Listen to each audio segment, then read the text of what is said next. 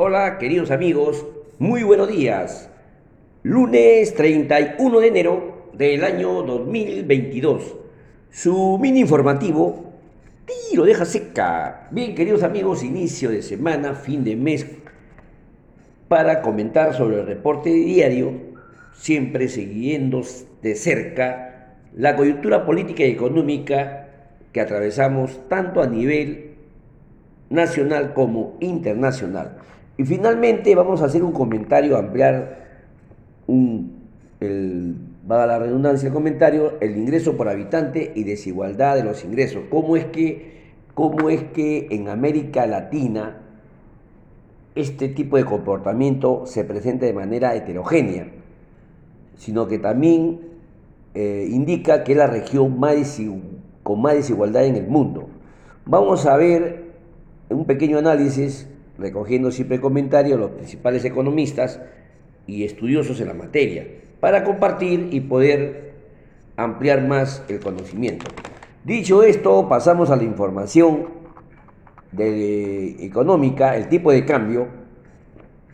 En Perú cerró en 3.8510 por dólar. Chile cerró en 813.23 y Colombia cerró en 3.959.81 pesos colombianos por dólar. El índice de la moneda americana frente a las otras en el mundo se ubica en 97.21. También la materia prima, los principales comodí vamos a comentar, por ejemplo, el maíz se ubica en 636 dólares por buchel, el trigo 787 dólares por buchel y la soya 1.472 dólares por buchel. En relación al comodí, los metales se encuentran de la siguiente manera, cerrados al 28 de enero. El cobre en 446 dólares por libra, el oro 1.792 dólares por onza, zinc 166 dólares por libra y la plata 22 dólares por onza. El combustible americano se ubica en 87 dólares por barril, el europeo Bren en 91 dólares por barril. Los combustibles presentan variaciones positivas, igual manera que los granos en el mundo, en comparación al día 27. Es importante que revisen el Bloomberg Internacional, donde están los principales comodín y las variaciones día a día. Desarrollando ya eh, el reporte en el plano internacional, puedo comentarles que en Alemania la Oficina Federal de Estadística informó que el país reportó una caída en su Producto Bruto Interno de 0,4% en el cuarto trimestre del 2021 sobre el trimestre previo, ¿no? afectando principalmente por los problemas en la cadena de suministro. Así Alemania cerró en el año 2021 con un crecimiento de 2,8%. En Francia, el Instituto Nacional de Estadística y Estudios Económicos informó que el último trimestre del año 2021 el país creció 0,7% sobre el trimestre previo, cerrando el 2021 con un crecimiento de 7%, la mayor expansión desde el año 1969. En Estados Unidos, el Departamento de Comercio informó que el gasto personal de los consumidores que representan cerca de dos tercios de la actividad económica del país, se redujo en 0,6% mensual el pasado fin de diciembre. Tuvo como factores explicativos de la alta inflación los problemas en la cadena de suministro y los niveles récord de nuevos contagios de COVID-19. Finalmente, en el plano internacional, en Argentina, el gobierno alcanzó un acuerdo con el Fondo Monetario Internacional para refinanciar su préstamo de 44 mil millones de dólares otorgados en el año 2018 y evitar caer en un default, según el presidente argentino Alberto Fernández. Este acuerdo no contempla restricciones que posterguen nuestro desarrollo, según anunció el presidente argentino. Pasamos ahora al, al reporte diario en el plano nacional. ¿Qué ocurrió el fin de semana?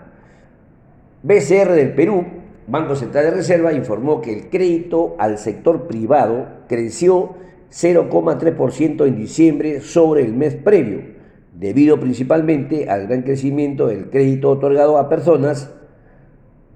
En noviembre se situó en 1,2% y el interanual en 5,3%.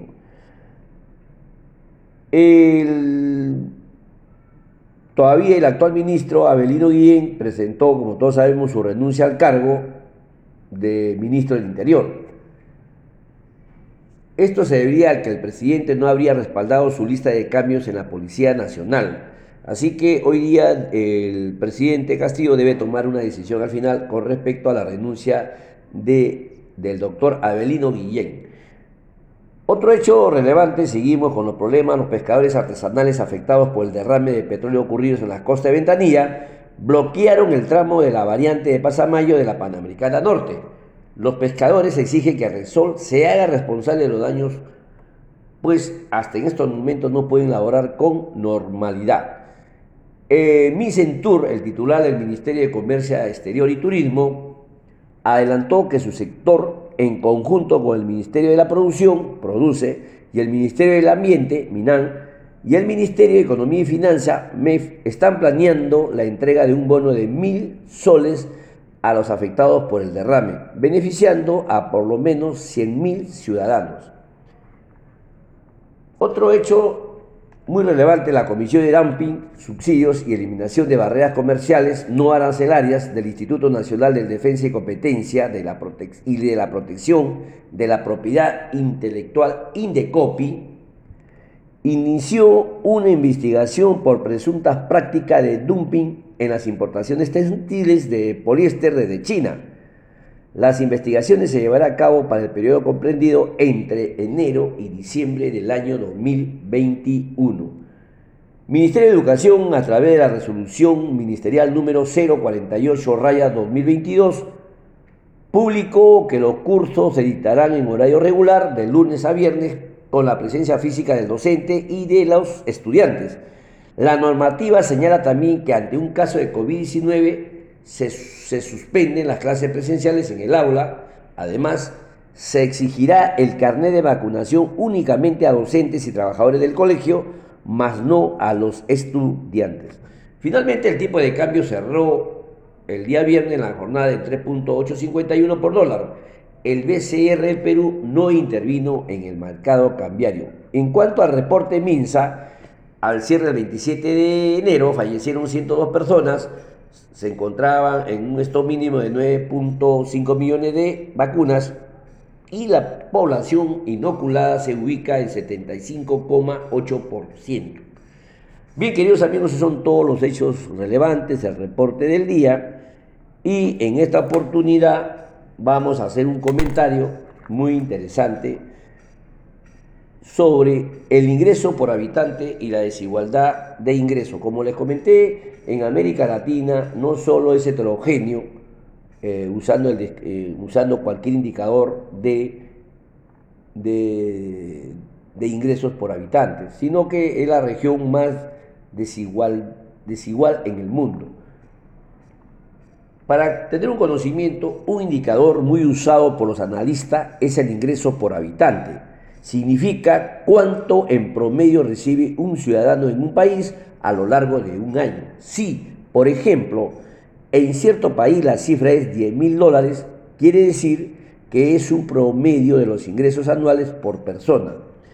Esto significa que dependiendo de la distribución de ingresos, la cifra puede llevar a engaños, pues puede ocurrir que una pequeña porción de la población obtengan, digamos, 10 veces ese ingreso, mientras que la gran mayoría 10 veces menos ese ingreso. Sin embargo, el promedio sale 10 mil dólares. Algo similar ocurre cuando un profesor, por ejemplo, señala lo siguiente, que en el último examen el promedio fue 15 de nota y lo compara contra los promedios previos. ¿Significa acaso que todos obtuvieron 15? Obviamente que no.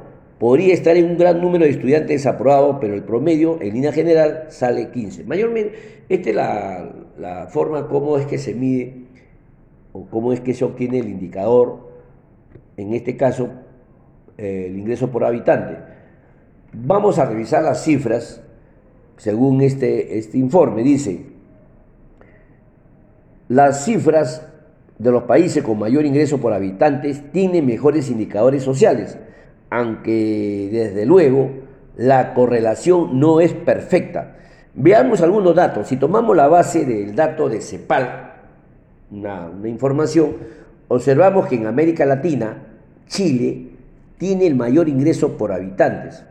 Se sitúa en 14.547 dólares por persona, seguido por Uruguay en 13.949 dólares, Panamá con 10.751, Argentina 10.571, lo sigue México con 9.672, Costa Rica 9.257, Venezuela 7.926 dólares, Colombia 7.448 dólares, República Dominicana 6.527, Perú con un promedio de 5.935 dólares por, zona en el año y cierra la lista Bolivia con 2.390 y Haití con 738 dólares por personas en un año. La diferencia entre Chile y Bolivia es de 508%, tomando como referencia los datos que les he alcanzado. Y Argentina duplica el ingreso por habitante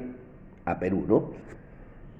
Siguiendo la línea de, lo que es heterogéneo en América Latina, la desigualdad de ingresos se mide de distinta manera.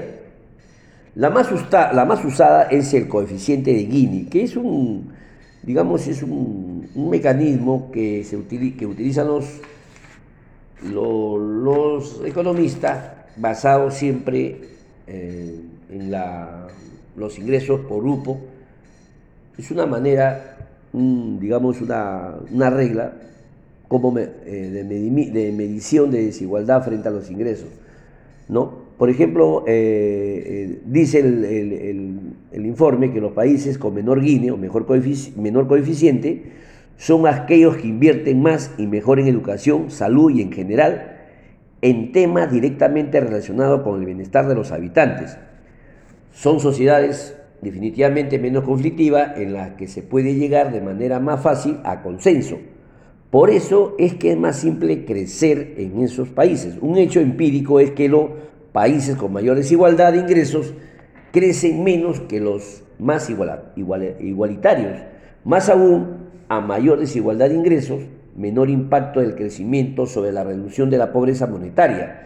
Ciertamente, en lo que va del siglo XXI, la desigualdad de ingreso ha mejorado en la región, aunque no lo suficiente, para siquiera acercarse a los países más avanzados. Lo que no significa lo anterior es que todos deban recibir exactamente el mismo ingreso por habitante.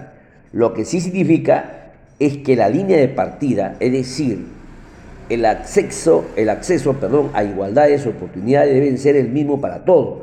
Lo que ocurra de ahí en adelante es responsabilidad de cada uno. Lo que no puede ocurrir es que por un tema de acceso de, de desigualdad a oportunidades, algunos ciudadanos puedan hacer más que otros y la discusión se queda en el tapete y nos deja que en la necesidad de igualdad de oportunidades en el inicio se refiere igual educación y salud para todos, acceso al poder judicial, etcétera, etcétera. Solo así podemos pensar en un país mejor, al menos dentro de un buen tiempo, ¿no? Así que les he hecho comentarios sobre cómo determinan el coeficiente de Gini, les invito a que revisen cómo es que ese indicador, cómo se calcula, en base a qué datos, cómo es su mecanismo, para poder medir el ingreso eh, por habitante y determina la desigualdad del mencionado ingreso. Bien, queridos amigos, eso es todo por hoy. Mañana volveremos. Dios mediante, siempre mascarilla KN95, distanciamiento y bastante ventilación. Gracias, hasta mañana. Dios mediante.